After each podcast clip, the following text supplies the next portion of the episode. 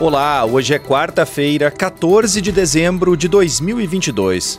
Eu sou Guilherme Becker e esta é a segunda edição do dia do Boletim de Notícias da DW Brasil. Confira nesta edição. França vence o Marrocos e fará final da Copa contra a Argentina. OMS diz que pandemia de Covid-19 pode terminar no próximo ano. A área desmatada no Cerrado aumentou 25% em 12 meses.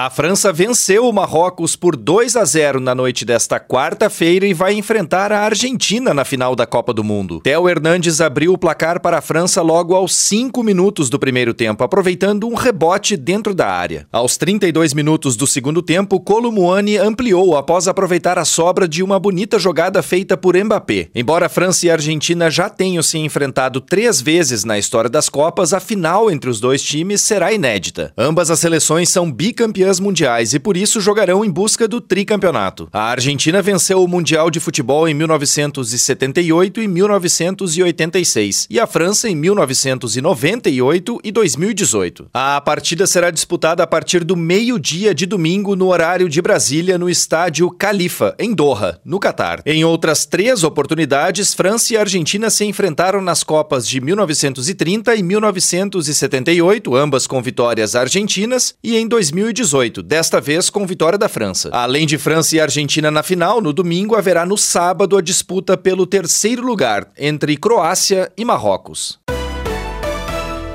O chanceler federal da Alemanha, Olaf Scholz, disse que o presidente da Rússia, Vladimir Putin, errou o cálculo da guerra na Ucrânia. Em discurso no parlamento alemão, Scholz afirmou que Putin subestimou a coragem dos ucranianos e a união dos aliados europeus. O chanceler disse que a Rússia nunca esteve tão isolada e acusou Putin de reagir ao seu fracasso na guerra atacando a infraestrutura da Ucrânia. Scholz voltou a prometer mais apoio à Ucrânia pelo tempo que for necessário, mas não garantiu a entrega de novos sistemas de armas.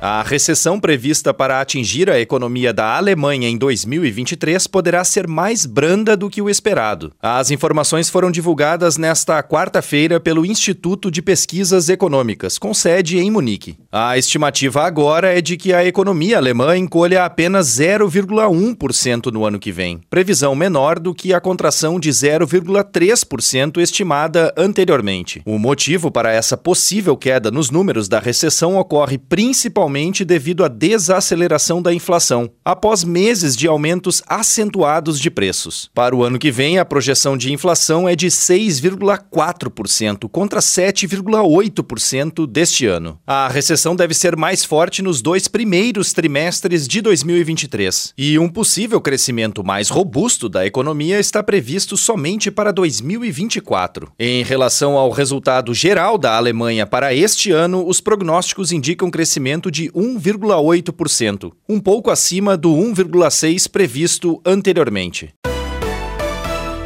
A Organização Mundial da Saúde está otimista de que 2023 marque o fim da pandemia de Covid-19. Segundo o diretor-chefe da OMS, Tedros Ghebreyesus, a esperança é de que no próximo ano a doença não seja mais tratada como emergência global. Ele destacou que a variante Omicron, por exemplo, que no ano passado matava 50 mil pessoas por semana, na semana passada matou em torno de 10 mil pacientes. Tedros também reforçou que o vírus veio para ficar, mas que, diferentemente de 2020, agora existem ferramentas e códigos de conduta para lidar com a doença, a exemplo de vacinas, tratamentos e testes de imunidade. Os critérios para decidir se a pandemia de coronavírus deixará de ser uma emergência internacional serão analisados em janeiro, na próxima reunião do Comitê de Especialistas que se encontra desde 2020 para analisar analisar a evolução da pandemia.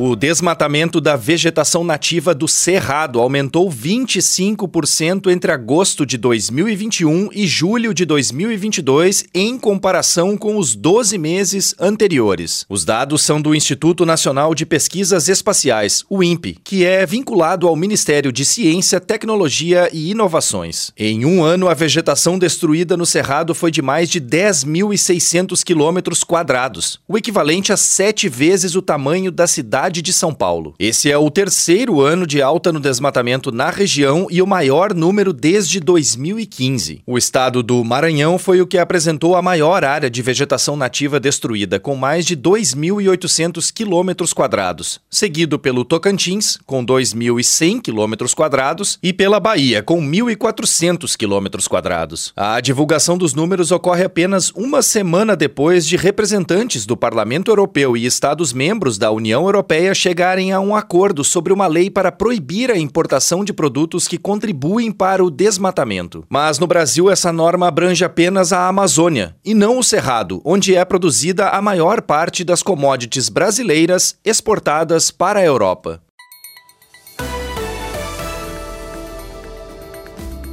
Mais notícias você encontra no nosso site. Acesse dw.com/brasil.